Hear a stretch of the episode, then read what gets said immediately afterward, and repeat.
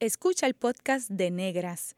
Este programa se emite los viernes a las 3 de la tarde por Radio Universidad de Puerto Rico en el 89.7 FM San Juan y el 88.3 FM Mayagüez. Todo un mundo de música e información. Cadena Radio Universidad de Puerto Rico presenta Negras, producido por Colectivo ILE, un espacio para visibilizar proyectos antirracistas y educar de forma crítica e informada sobre la negritud y la racialización.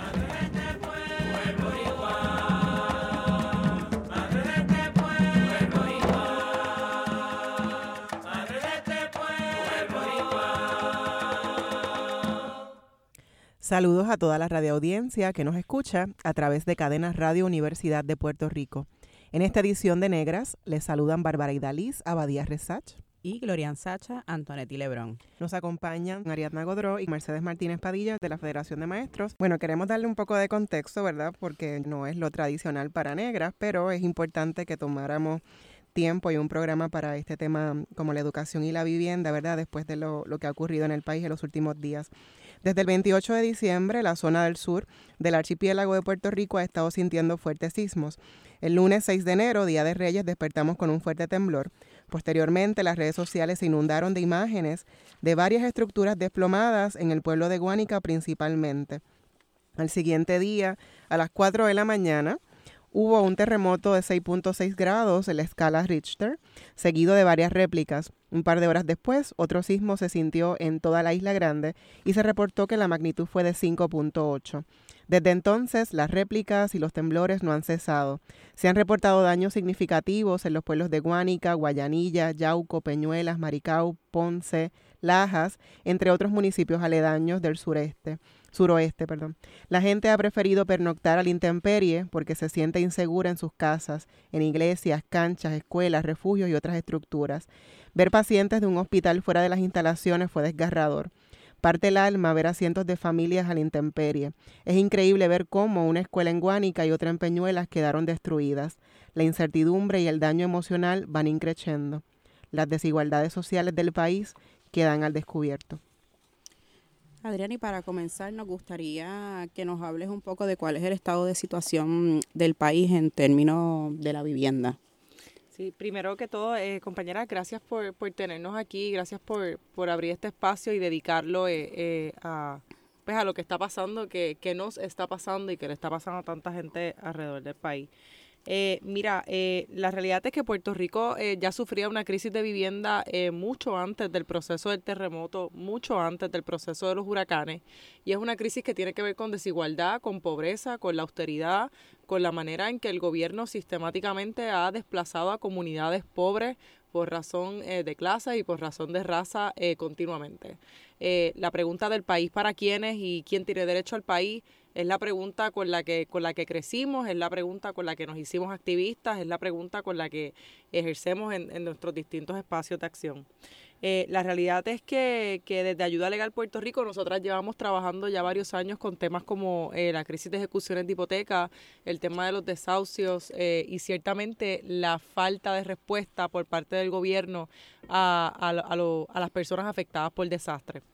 Eh, ya antes de María estábamos hablando de un, después de María, eh, el 60% de la gente se le denegó asistencia de FEMA, la gente promedio recibió 3 mil dólares, la mayoría de las historias alrededor de la isla, en todas esas brigadas legales comunitarias que hicimos al principio, es que la ayuda nunca llegó, fue insuficiente. Dos años y un poco más después de los desastres, todavía no se ha visto un solo clavo en ninguna casa uh -huh. con dinero de estos fondos CDBGDR, ¿verdad? esos fondos de, de, de recuperación. Y mientras se divide el país para los opportunity zones y para otro tipo de inversores y especuladores, de momento llega el terremoto y tenemos eh, miles de familias durmiendo eh, eh, al aire libre porque tienen al aire libre, ¿verdad? Y esa frase hay que problematizarla, que uh -huh. es aire libre en estos momentos. Sí. pero pues, mano, durmiendo a la intemperie porque el gobierno no les puede responder con la respuesta de, del derecho al, a la vivienda responsabilizando a las familias pobres porque no tienen ni que construcciones conforme a código, pero no responsabilizando al gobierno que tiene a nuestras niñas en escuelas sin código, eh, hablando de titularidad informal. Es decir, eh, volvemos a repetir lo mismo de siempre y estamos en una situación de clara emergencia de, del derecho al techo. Mm. Sí, este, todo eso que comentas, Ariadna, va con la siguiente pregunta, ¿no? De qué es lo que revelan eh, los daños estructurales en las casas y en otras instalaciones afectadas por el terremoto y todas las réplicas, ¿no? Como bien dijiste, esto no es un asunto que fue el 6 y 7 de enero, o sea, esto es un asunto que, que viene eh, sucediendo en Puerto Rico desde hace mucho tiempo, entonces como... Eh, un poco para explicarle a la, a la radio audiencia, ¿no? Cuando decimos que esto no es únicamente por el, por el un fenómeno natural, que es eso, natural, es algo de la naturaleza, eh, ¿cómo podemos problematizar un poco más eso que decías también de la gente está a la intemperie no porque quiere, es porque no se siente segura en sus casas, no, puede, no quieren ir a las canchas bajo techo de estos pueblos porque también las sienten inseguras, las escuelas se han desplomado, entonces las clases van a empezar. Eh, o sea, ¿cómo explicarle más a la gente que esto es un asunto que no necesariamente tiene que ver con, con, con el fenómeno natural? Mira, eh, hace unos cuantos meses atrás, cuando se estaba trabajando a dónde el gobierno, el Departamento de la Vivienda, iba a asignar eh, los 1.5 mil millones de pesos que llegaron en fondos federales CDBG, de los cuales eh, más de 800 millones iban para el tema de, reparar las viviendas y, todavía no llegaba un solo centavo, se empezó a hablar de la gente que vivía en espacios de riesgo. Y esos espacios de riesgo se hablaba de personas que vivían en comunidades inundables, que por razones históricas son comunidades negras. Eh, empezamos a hablar de personas que viven en zonas de deslizamiento, que son personas bajo niveles de pobreza. Empezaron a hablar de personas que vivían en espacios de riesgo porque vivían, por ejemplo, sobre pilotes. Y esa discusión de quiénes viven en zonas de riesgo, quiénes no deben vivir ahí, quiénes no tienen derecho a vivir ahí, es eh, eh, se agrava cuando de momento estamos ante un desastre que ciertamente no es natural. Eh, es producto pues de la desigualdad, de los fraudes, la gente eh, consigue permisos de construcción, los desarrolladores eh, consiguen permisos de construcción, los bancos consiguen que certifiquen casas en pilote que ahora decimos no son seguras, pero un banco dio una hipoteca para construirlas, así que aquí hay muchas manos más allá de las manos que las viven y ciertamente pues una cultura, ¿verdad?, de, de, de no seguir estos códigos de construcción por múltiples razones. Eh, y es normal que la gente sienta miedo a que el techo se le viene encima. Eh, lo más terrible es que ahora mismo de lo que estamos hablando son de personas desde una perspectiva de derechos humanos que están siendo desplazadas internamente. Estas personas, ya sea porque no pueden o no existe la vivienda o no quieren porque reconocen que es insegura, porque esa gente no es ingeniera. A mí se me cae la, la casa de la vecina al lado y yo pienso que mi casa se va a caer, porque es lo que estoy viendo, es lo que estoy viviendo. Eh, esas personas son desplazadas internas eh, y tienen un derecho a ser refugiadas. Y cuando hablo de un refugio, no digo una carpa o un estacionamiento, digo un refugio digno. Y el Estado se tenía que preparar para eso mucho antes de que llegara eh, este tipo de desastre. El presidente Trump declaró estado de emergencia, sin embargo, no autorizó ningún desembolso de ayudas federales. ¿Cuál es el procedimiento, eh, Ariana? ¿Qué responsabilidad tiene el gobierno de Puerto Rico? ¿Y cuál debe ser la intervención de FEMA? Mira, se ha hablado mucho en estas últimas semanas, hace un par de días, Ayuda Legal Puerto Rico sacó el, la noticia de que la declaración de emergencia que solicita la gobernadora al presidente, porque ese es el proceso, no incluyó la asistencia individual. Asistencia individual es la asistencia a los chavos que necesita la gente para reparar las casas. Son los 500 pesos, aquellos famosos de FEMA que tienen que ver para que tú compres la comida, la medicina, lo que tú necesitas urgentemente. Tienen que ver con viviendas transitorias. ¿Te acuerdan cuando desde hoteles hasta lugares donde puedan albergar a estas personas asistencia para renta cuando la casa no existe? Y no se solicitó. Nada en la legislación impedía que se solicitara. Incluso se podía solicitar, que es lo que supuestamente se está trabajando ahora, una declaración de emergencia mayor, que esto es literalmente la, declaración que eh, incluye además asistencia para estas familias de nuevo reparar, reconstruir, chichichija. Eh, en aquel momento se dijo que se tenía que hacer una evaluación y que por eso se había tardado. Como bien dijo el alcalde, uno de los alcaldes ayer que se paró una reunión con FEMA, el tiempo que se ha tardado y que se está tardando cuenta en la vida de las personas. Eh, en el caso de Irma, en menos de 24 horas ya teníamos una declaración de desastre mayor. En el caso de María, pues también María fue mucho mayor, pero en el caso de Irma fue como estos terremotos bien localizados. Y el camino se demuestra andando. Eh, por ahí están diciendo, ¿verdad?, que si no se hubiese hecho tanto y tanto y tanto ruido, el gobierno hubiese seguido arrastrando los pies. Esta gente no lleva esperando por vivienda desde el 7, la gente lleva esperando por vivienda desde el 21 de septiembre del 2017, incluso mucho antes de esa fecha. Así es. Eh, la verdad que es tan... Entonces, ¿eso cómo lo podemos...? O sea, ¿fue un error técnico? ¿Es un asunto... ¿A quién se le escapa el no hacer la petición completa cuando se pide la declaración de emergencia? La mayor preocupación es porque detenerte en justificar por qué no la pediste en vez de caminar eh, para solicitarla. Mm. Eh, y de nuevo, eh, aquí lo que estamos exigiendo es que se haga la solicitud para poder canalizar la asistencia.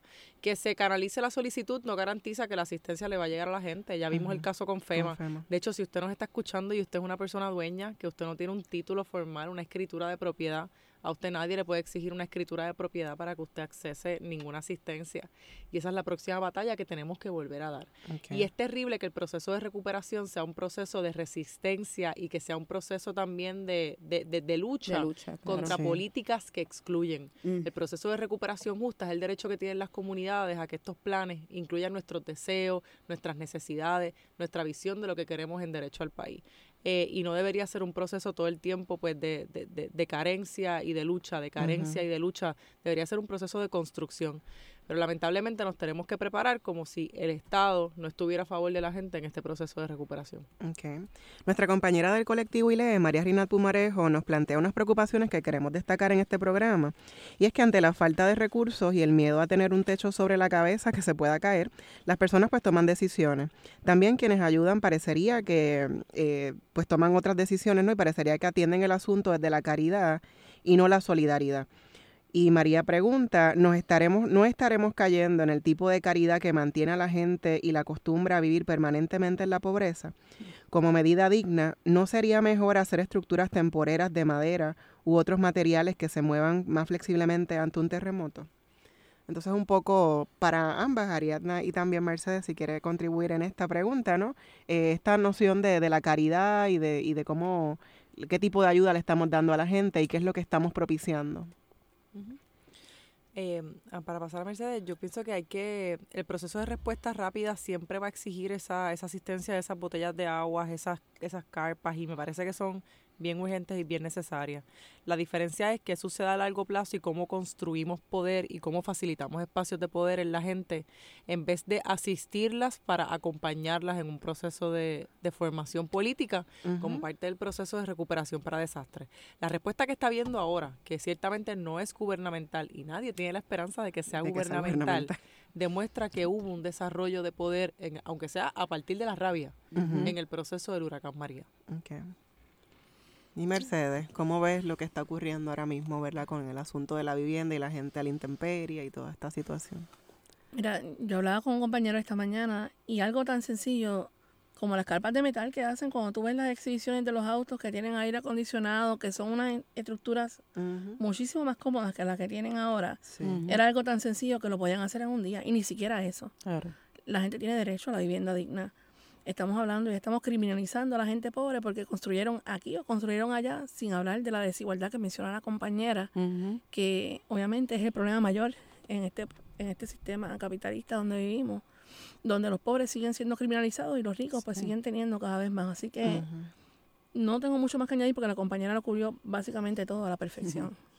Muy bien, esas preguntas, eh, estas preguntas dan pie a hablar del asunto de la resiliencia, ¿verdad? Y que lo llevamos escuchando eh, de manera incansable a partir de, del huracán María. Y es muy fácil celebrar a Puerto Rico como un país resiliente sin adjudicar las responsabilidades del Estado en toda esta situación. Eh, ¿Cómo han visto eh, las respuestas también de la gente en, en este proceso? Mira, la respuesta de la gente ha sido maravillosa. Como dice la compañera, ha habido un crecimiento en estos pasados dos años del proceso de autogestión comunitaria, sin negar que el gobierno tiene una responsabilidad con los ciudadanos eh, y se aprovecha de precisamente de los procesos de autogestión para no hacer lo que le corresponde hacer. Nosotros estamos viendo como todos los días quiénes son los que están yendo a los campamentos, a los refugios, a los campamentos no oficiales que están siendo olvidados completamente por el gobierno. Ahorita hablaba con la compañera Yanina Moreno del campamento de cenizas contra carbón, me dice, mira, hay ocho comunidades que están completamente abandonadas por el gobierno, no tienen algo tan sencillo como agua potable en estos momentos y nadie se ha asomado por allí.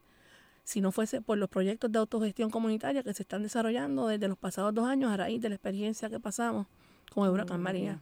Sí. Mercedes, las clases en el sistema público debían comenzar el 13 y eh, bueno, era esta semana, ¿no? Pero luego el 13 y ahora la última alerta que recibí es el 22 de enero.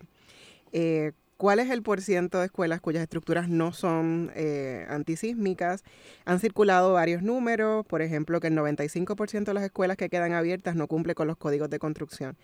¿Cuál es la información correcta con respecto a qué está disponible para cuando ese día 22 los niños y niñas de este país tengan que ir a la escuela? Pues mira, primero que nada, guarda mucha relación con lo que dijo la compañera Ariana en educación. El problema de la infraestructura de las escuelas públicas de nuestro país no es una situación nueva para la agencia, para el gobierno.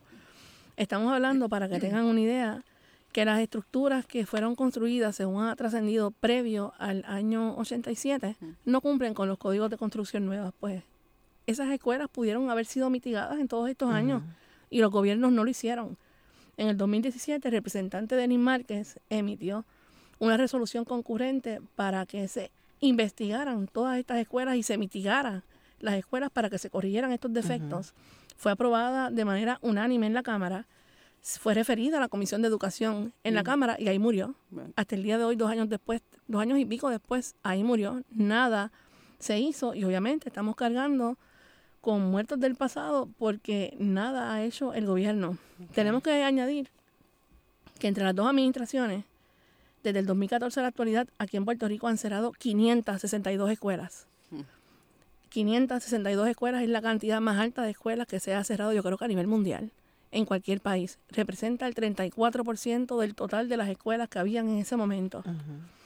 Y muchas de estas escuelas que fueron cerradas por ambas administraciones, 447 para ser exactas por la ex secretaria corrupta eh, de Educación, Julia Kelleher. Muchas de estas escuelas que fueron vilmente cerradas estaban en mejores condiciones de infraestructura que escuelas que permanecen abiertas. Pero vimos cuál era, qué era lo que había detrás.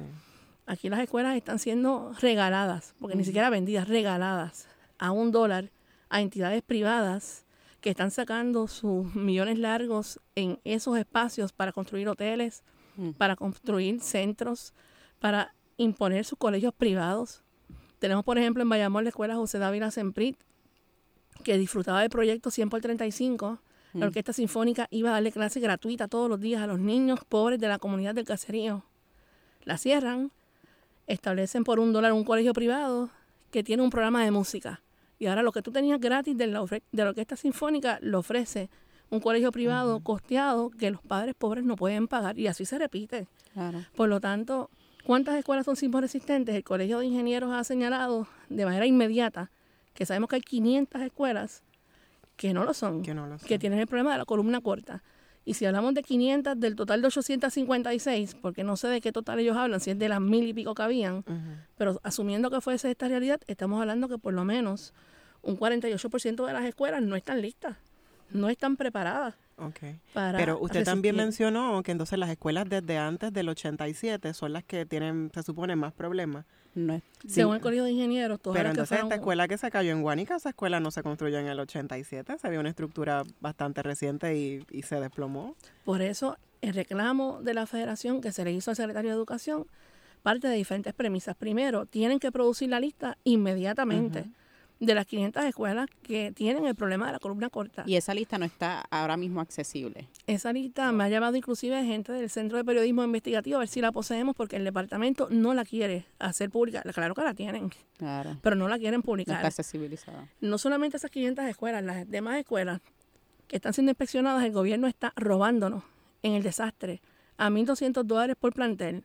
Contrataron cinco compañías privadas para inspeccionar y en menos de 10 minutos están inspeccionando la escuela ganando 1.200 dólares, certificando que las escuelas están igual a como se encontraban posterior, eh, previo perdón, al terremoto. Bueno, al regreso de la pausa continuamos hablando con Ariadna Godró y con eh, Mercedes Martínez de la Federación de Maestros y vamos a ver cuáles son esos reclamos que hace la Federación al gobierno de Puerto Rico. Regresamos en breve.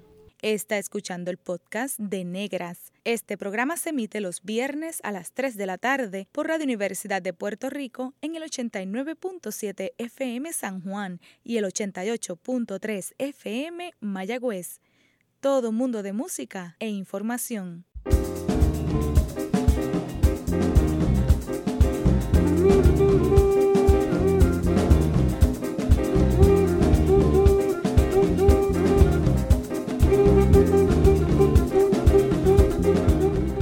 Usted está escuchando Negras, inspirada en la grandeza de nuestras ancestras. Les habla Glorian Antonetti Lebrón y Bárbara Abadía Resach. Hoy hablamos sobre la situación de vivienda y educación en Puerto Rico a raíz del, terremoto de 6.6 grados en la escala Richter que nos sorprendió en la madrugada del pasado martes 7 de enero. Y nos gustaría continuar hablando, Mercedes, de, cuáles son esos reclamos que la Federación de Maestras y Maestros de Puerto Rico eh, tiene vigente para el gobierno del país. Pues mira, nosotros le emitimos el mismo día que ocurrió el, terremoto una carta al secretario de Educación pidiéndole un sinnúmero de cosas que son sensatas ante esta eventualidad, entre ellas que haya una inspección rigurosa y seria en todas las escuelas realizadas por ingenieros estructurales que certifiquen no que las escuelas se encuentran en las mismas condiciones que se encontraban previo al terremoto, que es lo que están evaluando ahora mismo. Eso lo puedo hacer yo sin pagar 1.200 dólares, miro una infraestructura y no hay grietas y está igual. Es decirnos si las escuelas resistirían un terremoto. Eh, ¿Cuál es el plan de mitigación para con las escuelas que no están listas? Porque no es venir a cerrar escuelas a tutiplén. Es que si esas escuelas habría que descartarlas en estos momentos, pues ¿cuál es el plan de mitigación para reabrirlas, corregido esos problemas? ¿Y qué vas a hacer con las escuelas que se quedan abiertas?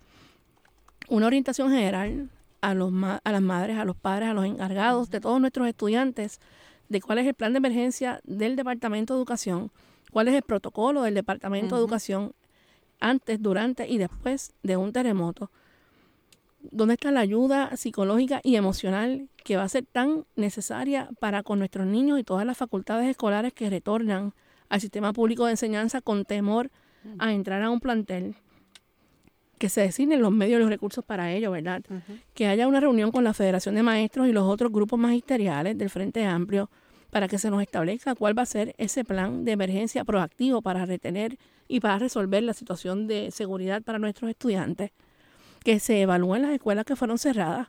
Aquí no podemos tener, tener a los privatizadores ganando, un, ¿verdad? ganando una ganancia millonaria de la miseria de las escuelas que fueron cerradas, que están muchas de ellas en mejores condiciones de las que están abiertas, que se reabran esos espacios para los niños y para las niñas de la comunidad.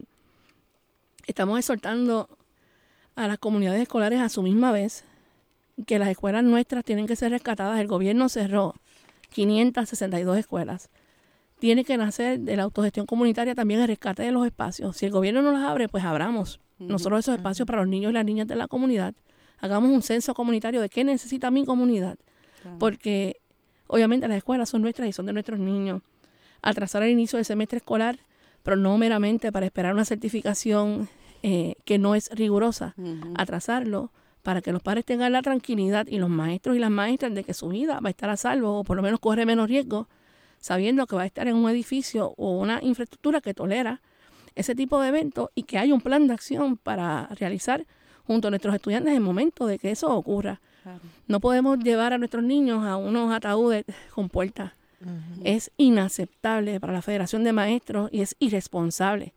Es una negligencia criminal del gobierno de Puerto Rico que no haga una investigación rigurosa y seria de las infraestructuras de nuestro país y que más allá de eso, que nos digan cuál es el plan de mitigación que tienen para corregir lo que no han corregido en más de 30 años. Pues ahora es el momento, ahora ocurrió. Claro. Ahora es el momento de hacer un plan serio, responsable, que atienda la seguridad de todos los componentes de la comunidad escolar. Sí, eh, y, y que, ¿verdad? Que, que lleven el entendimiento de que es una cuestión urgente, que se trata de la vida eh, de nuestras niñas y nuestros niños. Y ya sabemos, venimos también de una historia que, que, es muy reciente para nosotros de mucho dolor en ese, en ese sentido. Eh, importante mencionar que todos estos reclamos han sido endosados por más de 25 organizaciones comunitarias que están activamente apoyando estos esfuerzos y que, y que sabemos que esa lucha también, ¿verdad? Y estos reclamos continuarán eh, vigentes, así que gracias. Eh, ese comunicado de prensa que fue endosado por esas organizaciones, ¿cuál fue la reacción? Eso fue el 7 de, de enero y estamos hoy viernes 10 de enero. ¿Cuál fue la reacción del gobierno? ¿Algún tipo de comunicación con ustedes? Pues mira, yo me comuniqué con el ayudante especial del secretario, quien me dijo que iban a iniciar las inspecciones eh, por ingenieros estructurales. Y yo digo, caramba, pues por lo menos cuando notamos con la noticia de que están cobrando 1.200 dólares por escuela para inspeccionar una escuela en 10 minutos, para solamente ser, miren, para que tengan una idea, Si el terremoto hubiese ocurrido en el área norte Mm. Y van esos mismos, esas mismas personas, porque ni siquiera sé si son ingenieros o no, si van esas personas a inspeccionar las escuelas y hubiesen ido a la Agripina sede en Huánica, hubiese pasado la inspección. Sí, la escuela está igual a como estaba previo al terremoto, sí. No hay grietas, no. Si ese terremoto se hubiese replicado en el sur, Claro. en una, un asunto hipotético, ¿dónde estuvieran los niños el día de hoy? Por lo tanto, es inaceptable decirme a mí o a la federación o a los maestros o a los niños o a las madres que estamos verificando si las estructuras están igual o no a como estaban antes. Eso es inaceptable totalmente y es un acto criminal del gobierno porque expone la vida de miles, Mm. de miles de niños y de miles de niñas. Yo agradezco enormemente a todas las organizaciones solidarias que se suscribieron al comunicado, organizaciones que son solidarias con estas causas, que están con el pueblo y por el pueblo y que han estado en todo momento. Nosotros tenemos unos proyectos, ¿verdad? Que vamos a hablar de ellos ahorita cuando Sí. sigamos, pero nuestro llamado a las madres y a los padres a que exijan y que se unan a nuestro reclamo de que se reinspeccionen las escuelas y que la inspección no puede ser si la escuela estaba en las mismas condiciones. Es, ¿Son sismos resistentes o no? Y si no lo son, ¿qué vamos a hacer? ¿Cuál es el plan de mitigación y a dónde nos vas a enviar? Esa responsabilidad que tiene el gobierno con sus ciudadanos. Claro que sí. Bueno, el planificador eh, puertorriqueño José Tato Rivera Santana compartió hace poco en Facebook, y cito, los terremotos, huracanes, sequías, entre otros, no son desastres naturales, son eventos y fenómenos naturales, como la lluvia, la salida y puesta del sol, y tantas otras manifestaciones de la naturaleza. Lo importante es prepararnos para adaptarnos a lo que es natural. Un desastre natural ocurre cuando, por ejemplo, se destruye un área de mangle y las dunas de arena que nos protegen de las marejadas, o cuando se deforestan zonas en las cuencas hidrográficas que nos protegen de las inundaciones y otras tantas intervenciones contra la naturaleza. Son cosas que uno va mirando en las redes que son importantes y lo que acabas de decir, Mercedes, es bien importante, ¿no? De que no es cómo está la escuela ahora y a cómo estaba hace un tiempo atrás, sino es si se resiste o no resiste y sabemos que vivimos en un país donde los huracanes siempre nos van a atacar, nos van a azotar y también lo- los terremotos, ¿no? Entonces, ¿cómo es posible que todavía no tengamos eh, la certeza de cuántas escuelas o cuántos hospitales o cuántos centros carcelarios, porque también sacaron a las personas que están en las cucharas en Ponce de las instalaciones? Entonces, las edificaciones que se supone que son tan importantes y que resguardan la vida de tanta gente por parte del gobierno no están seguras. Entonces, ¿cómo que, qué pretendemos de las casas de aquella persona que a lo mejor le regalaron un terreno o que construyó o rescató una propiedad y que no es segura? O sea, que es un asunto que nos afecta a todos, pero como decía Ariadna más al principio del programa, afecta, hay unos rostros particulares que son los más afectados. Y es la gente negra, la gente pobre, la gente, ¿verdad?, que no tiene recursos para, para exigir, ¿verdad? Que, que claro que podemos exigir, ¿verdad?, pero no tienen el dinero para pagar inspecciones de ingenieros estructurales y todo ese tipo de cosas. Así que es importante que, que esto sea un asunto de, de país. Este reclamo, no solamente de la federación, sino que se sigan uniendo otras eh, organizaciones en este reclamo a- al gobierno de Puerto Rico. Sí. Y de igual manera circulan en las redes sociales unas expresiones que hizo el geomorfólogo José Molineri Freites hace 10 años atrás. Eh, y Molineri enumeró cuatro preocupaciones principales que al repasarlas hoy tienen la misma vigencia y no han sido atendidas. Primero, casas montadas en columnas. Segundo, escuelas en riesgo a colapsar. Tercero, mala planificación y construcción en áreas susceptibles a amplificación de ondas sísmicas expuestas a maremotos y otras áreas vulnerables. Y cuarto, vulnerabilidad de todas las facilidades críticas, particularmente la capacidad del sistema de salud para resistir el impacto de un sismo fuerte y atender las necesidades de los miles de heridos que potencialmente resultarían de ocurrir un evento catastrófico. Lo que se vio en Haití en el 2010 puede ser la realidad de Puerto Rico ahora en el 2020. Y, ¿verdad? Eh, esto es alarmante para nosotros, no es... eh, y hay algo que yo sigo también un poco eh, analizando y es los reclamos desde eh, el momento que ocurrió el huracán María, que de muchísimos grupos, particularmente también el movimiento amplio de mujeres, ha estado pidiendo y solicitando un plan de emergencia ante cualquier asunto catastrófico y dos años después todavía estamos sin Sí. estos planes, no se están atendiendo de una manera, ¿verdad?, efectiva o con la urgencia que, que requieren. ¿Qué, qué otras reflexiones pueden ustedes también tener este, ante esto? Mira, nosotras eh, desde Ayuda Legal Puerto Rico eh, estamos totalmente de acuerdo con, lo que trae, la compañera Mercedes sobre el tema de la mitigación eh, como un tema fundamental. El cambio climático es una realidad, ¿no? El hecho de que estos fenómenos naturales cada vez embaten más fuerte es, es una realidad que no negamos. por eso es que a veces la gente nos dice, ah, pero es que ustedes quieren que la gente viva en lugares peligrosos y por eso no quieren que, que lo saque el gobierno. Mira, no, nosotros no queremos que las personas vivan en espacios de riesgo, nosotros queremos que las personas puedan tener un derecho a decidir, un derecho a permanecer, un derecho a retornar y que se considere la mitigación siempre como una primera alternativa. La realidad es que el, eh, eh, el gobierno no tiene planes, esto es un gobierno sin planes para, para nada. No existe un plan para terremotos, no existe un plan para el manejo eh, de, de, la emergencia nacional de violencia contra las mujeres, de violencia de género. Eh, no existe un plan, pero a la misma vez hay un plan que está operando y que tiene que ver eh, con cómo se va a ver la gente que está en Puerto Rico de, aquí a los próximos 5, 10 o 15 años. Y ese plan no incluye a la gente más pobre del país y eso lo hemos visto sistemáticamente. Así que cuando yo leo estas advertencias de, de, de Molinelli, eh, pues me quedo pensando en cuáles son los factores, a pesar de que ha llegado eh, capital para específicamente mitigar, para específicamente reparar, por qué ese capital no se ha construido, no se ha invertido aquí y a quién estamos beneficiando.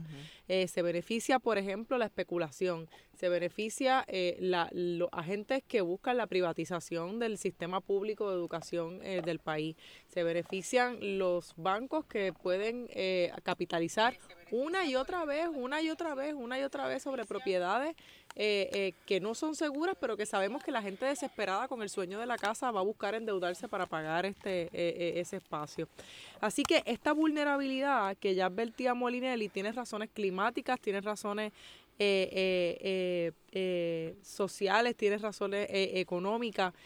pero también tiene actores detrás que se lucran de esa vulnerabilidad.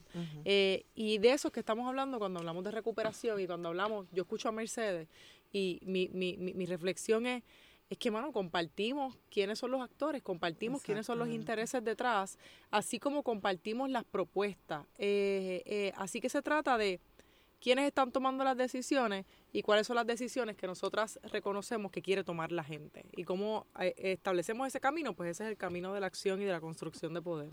Okay. ¿Y qué propone Ayuda Legal Puerto Rico? ¿Qué debe hacer la gente desde el punto de vista legal?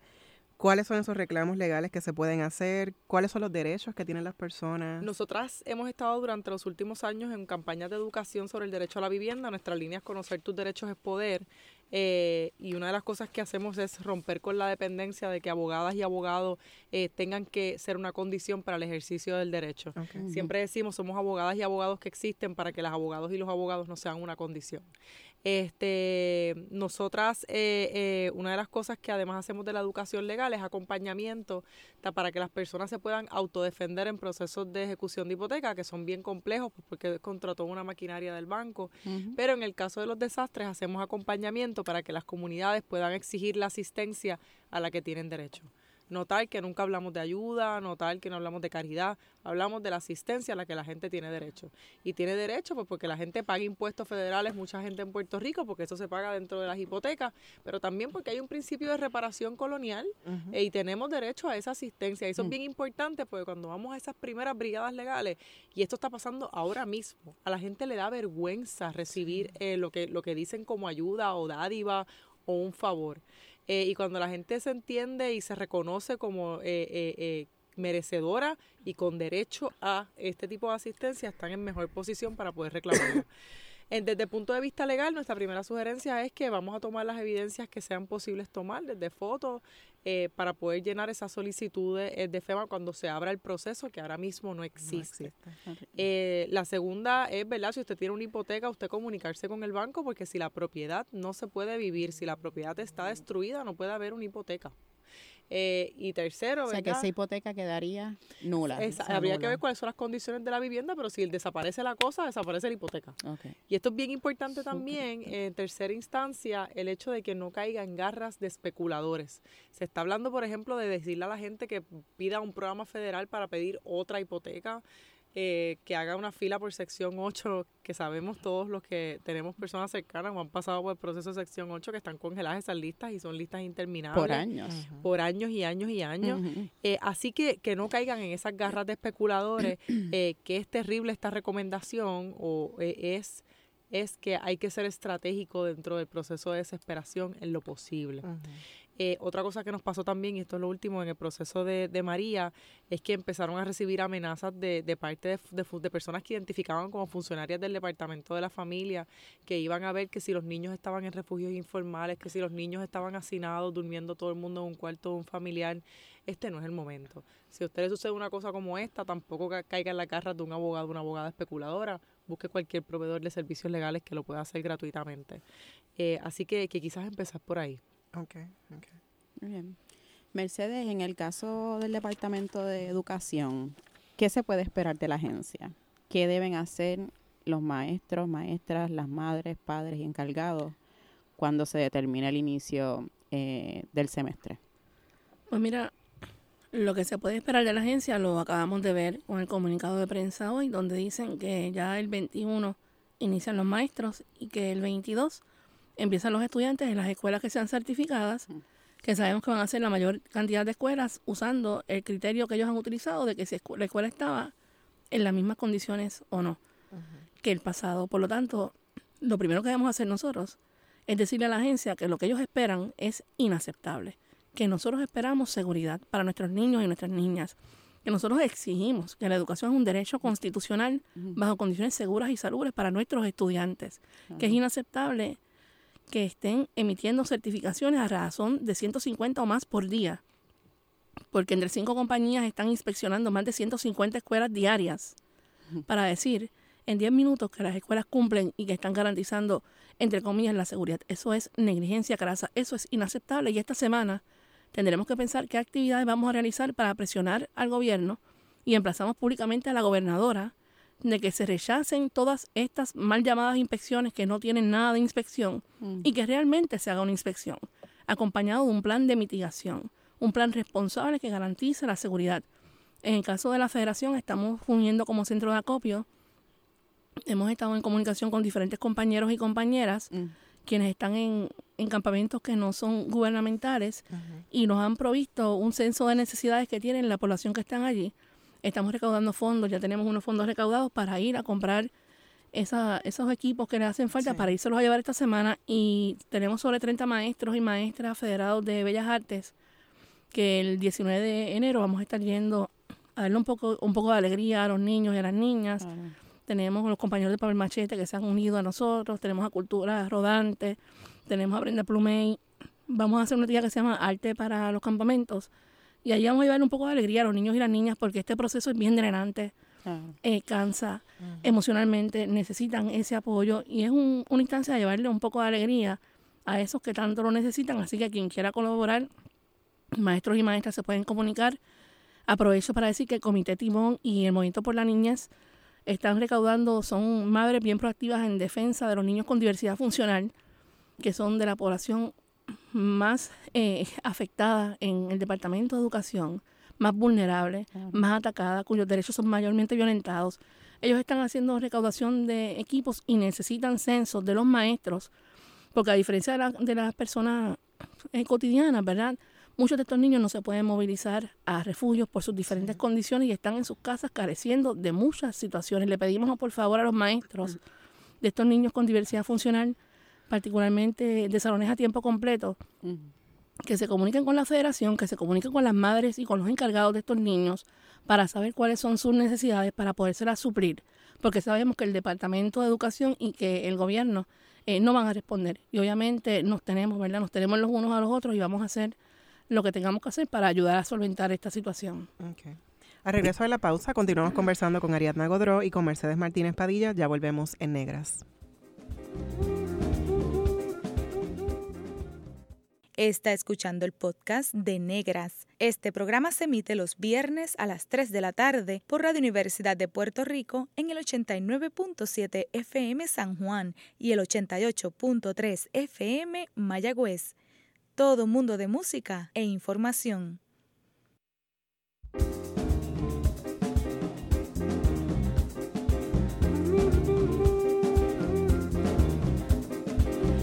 Gracias por su sintonía. Les habla Glorian Sacha Antonetti Lebrón. Y Bárbara Abadía Resach. Hoy en Negras hemos estado conversando con Ariana Godrow y Mercedes Martínez Padilla. Eh, antes de la pausa estábamos hablando con Mercedes sobre los reclamos del departamento de, los reclamos al Departamento de Educación y al gobierno de parte de la federación y, hablaba con, con Mercedes con respecto a qué cuál es el próximo paso, ¿no? Entonces nos comentaba que eh, tienen reunión con el Colegio de Ingenieros y Agrimensores de Puerto Rico. ¿Qué es lo que esperan que ocurra en esa reunión?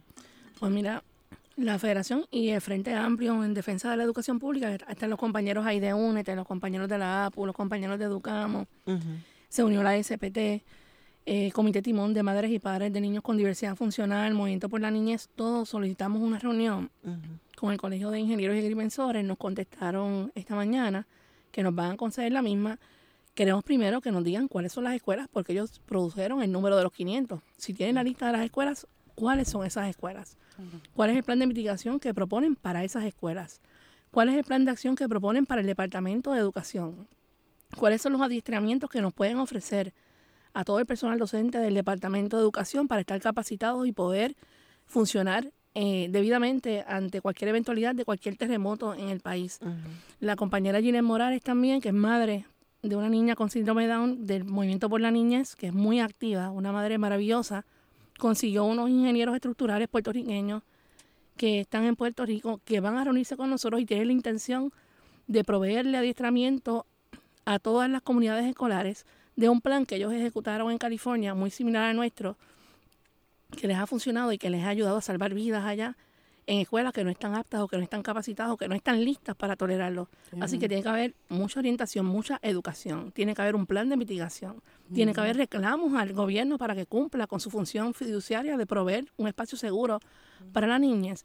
Tienen que haber comités de seguridad donde hayan maestros delegados de las organizaciones magisteriales acompañando a estos supuestos inspectores. Tenemos que ver los credenciales de quienes están inspeccionando. Si realmente son ingenieros estructurales, ¿qué dice el documento? Y obviamente lo que hemos visto es inaceptable, así que tiene que haber una reinspección, de si son eh, resistentes a terremotos o no. Si no lo son, ¿cuál es el plan de mitigación? ¿Cuál es el plan de trabajo? ¿Cómo se va a trabajar con el resto de las escuelas? ¿Van a reevaluar las escuelas que fueron cerradas para reabrirlas en espacios seguros para la niñez? Este, y queremos el censo de los maestros por comunidad escolar para saber cuáles son las necesidades de las maestras. Tenemos maestras que han perdido sus hogares, mm. eh, de nuestras trabajadoras sociales que han perdido sus hogares, de nuestros niños y de nuestras niñas para saber cómo vamos a canalizar eh, la ayuda que ellos ameritan.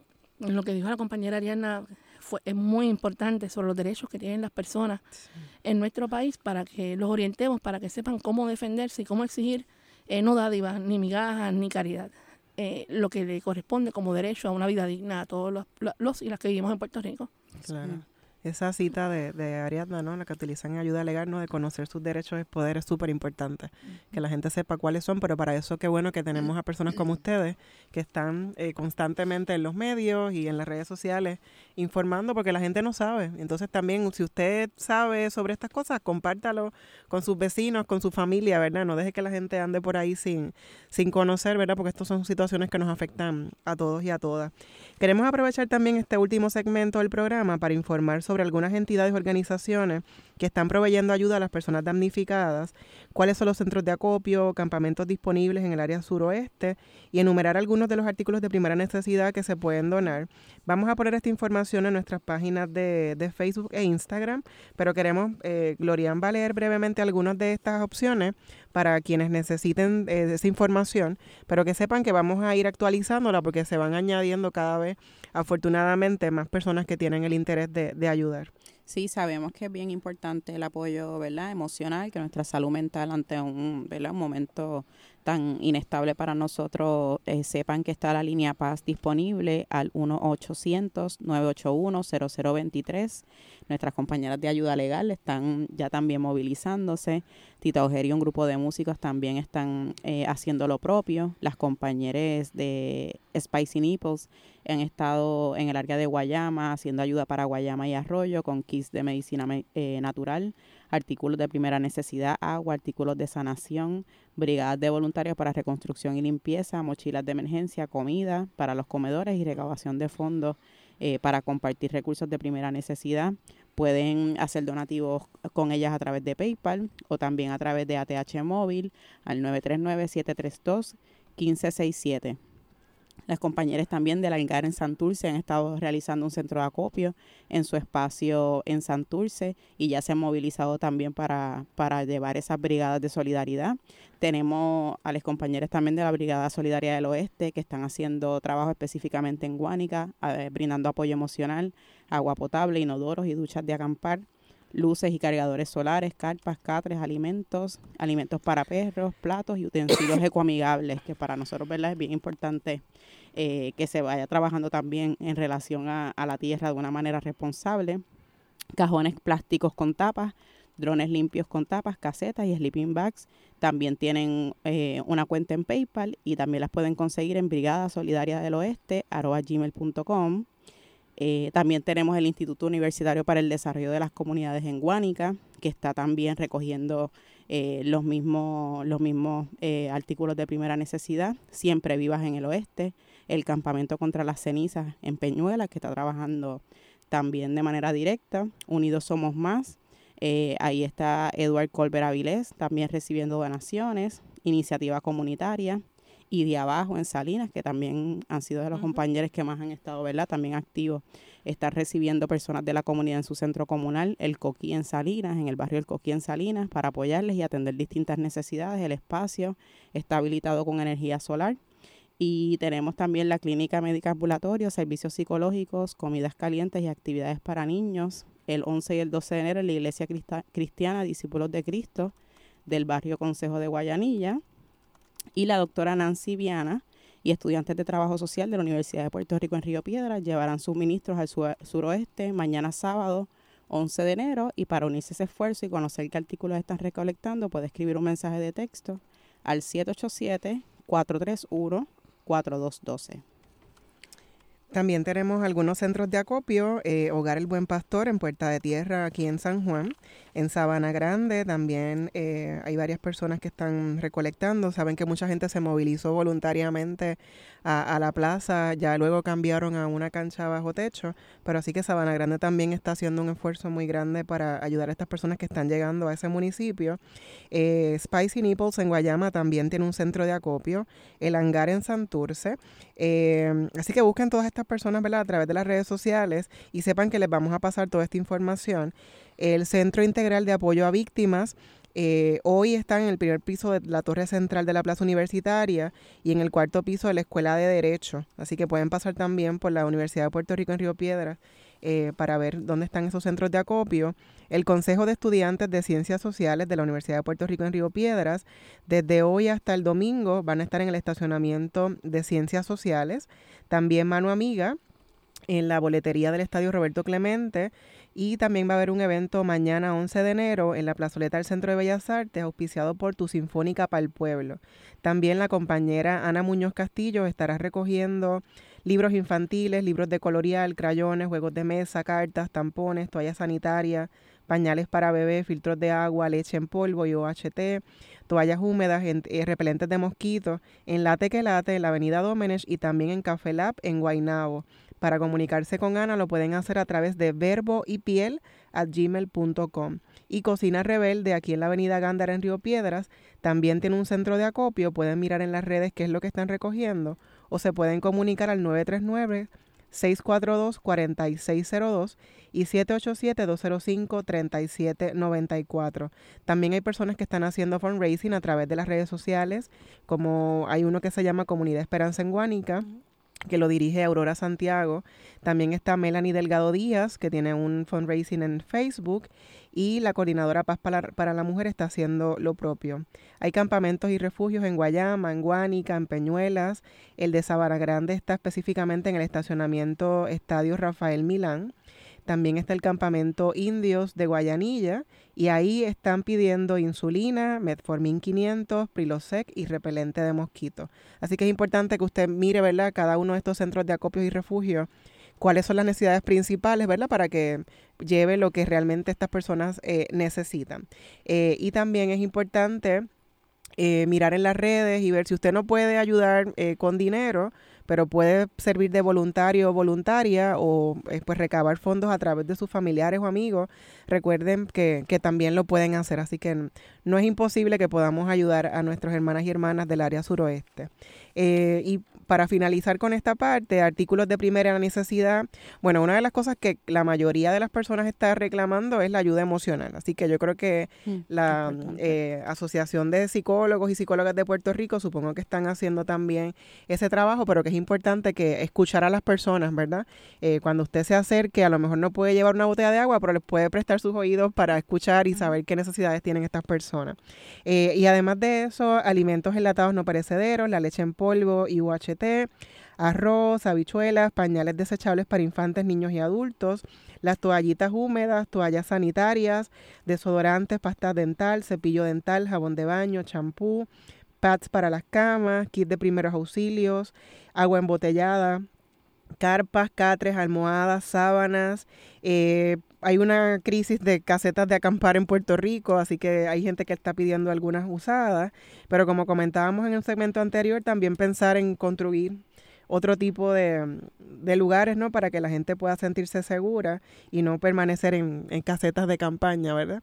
Eh, libros para niños, repelentes de mosquitos y filtros de agua, entre otras cosas. Así que para que tengan una idea un poco de, de con qué cosas usted puede colaborar. Sí, yo creo que también es importante, es algo que, que siempre hemos estado comentando en estas situaciones, ¿verdad? De desastre, el asunto de la nutrición y la alimentación es importante y aunque siempre se piden alimentos no perecederos, eh, yo creo que que si alguien tiene la oportunidad eh, de también conseguir alimentos frescos y puede llegar con alimentos frescos, frutas, eh, también a un caldero de arroz. Claro, yo creo que comida caliente. es importante que, que, sepan que eso siempre ¿verdad? es bien recibida y lo mismo eh, con el asunto de, de, los medicamentos y que también eh, hemos hablado también de cómo podemos retomar esas prácticas naturales y ancestrales que, que, también conocemos y si ese es parte de su conocimiento puede ser ese el voluntariado que, que puedan hacer. Así que eso eso es muy importante en este proceso. Y también quería mencionar que las compañeras de la Coordinadora, Paz para la Mujer, así como las compañeras de Taller Salud, también han estado proveyendo educación. Eh, sabemos el asunto de violencia de género, cuán exacerbado está y cómo esto también aumenta a raíz de eh, periodos ¿verdad? De, de, desastres o críticos como el que tenemos. Así que es importante y, agradecemos ese, esa labor. Eh, importante que continuemos educándonos, compartiendo esa información desde la manera que podamos y particularmente en las redes, en las redes sociales. Así que a nuestras invitadas, ¿cómo pueden contactarlas? ¿Cómo pueden sumarse a sus esfuerzos? Mira, el martes 14 a las 3 de la tarde vamos a tener eh, un webinar, es un entrenamiento de abogadas y abogados y estudiantes probonistas, es decir, abogadas, abogados y estudiantes que se quieran sumar a iniciativas de apoyo directo a las comunidades después de desastres, que van desde esas solicitudes de FEMA hasta litigio estratégico eh, en el cual participamos. Eso va a ser el 14. Si a usted le interesa, el email es probono, probono, arroba, ayudalegalpr.org ayudalegalpr.org.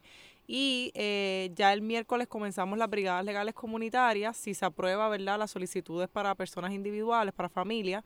Y la primera va a ser en Yauco, eh, el Yauco el miércoles 15 a las 9 de la mañana en el Estadio Municipal de la mano de la gente eh, de CEMTAS, que está haciendo un trabajo brutal allá. Y un abrazo a Wanda Gigante. Muy bien. ¿Y la federación? Pues mira, en el caso de la federación estamos fungiendo como centro de acopio, vamos a estar toda la semana abiertos y el Movimiento Rescate de mi escuela es un proyecto, una coalición entre la Federación Tobajeños en Defensa del Ambiente y el Partido Independentista. Tenemos una escuela que rescatamos mañana, la Escuela Lorencita Ramírez de Arellano en Baja. Es un ah. proyecto de resistencia que lleva de un año. Allí vamos a estar fungiendo también como centro de acopio para ir el domingo a diferentes centros. Pueden vernos en Facebook, en la página de la Federación de Maestros de Puerto Rico. Tenemos una conferencia de prensa este domingo a las 11 de la mañana, así que estén pendientes a esa conferencia.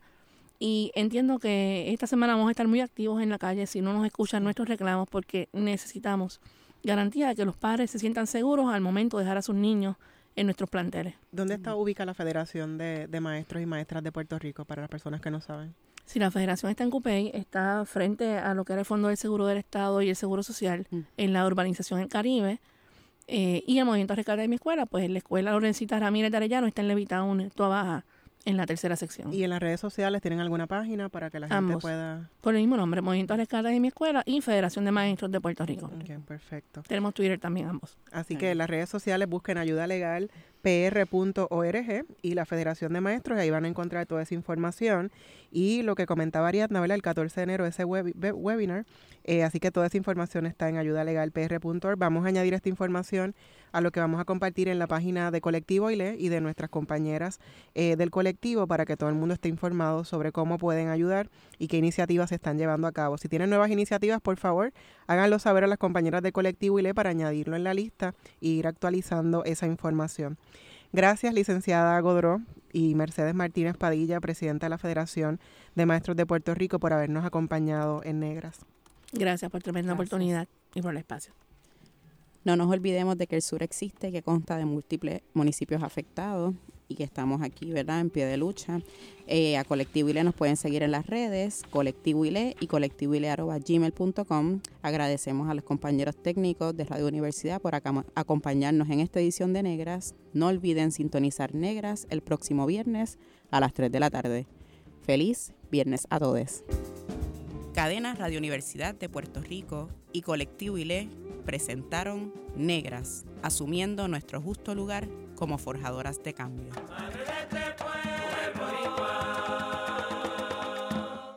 Acaba de escuchar el podcast de Negras. Le invitamos a que nos sintonice los viernes a las 3 de la tarde por Radio Universidad de Puerto Rico en el 89.7 FM San Juan y el 88.3 FM Mayagüez. Todo un mundo de música e información.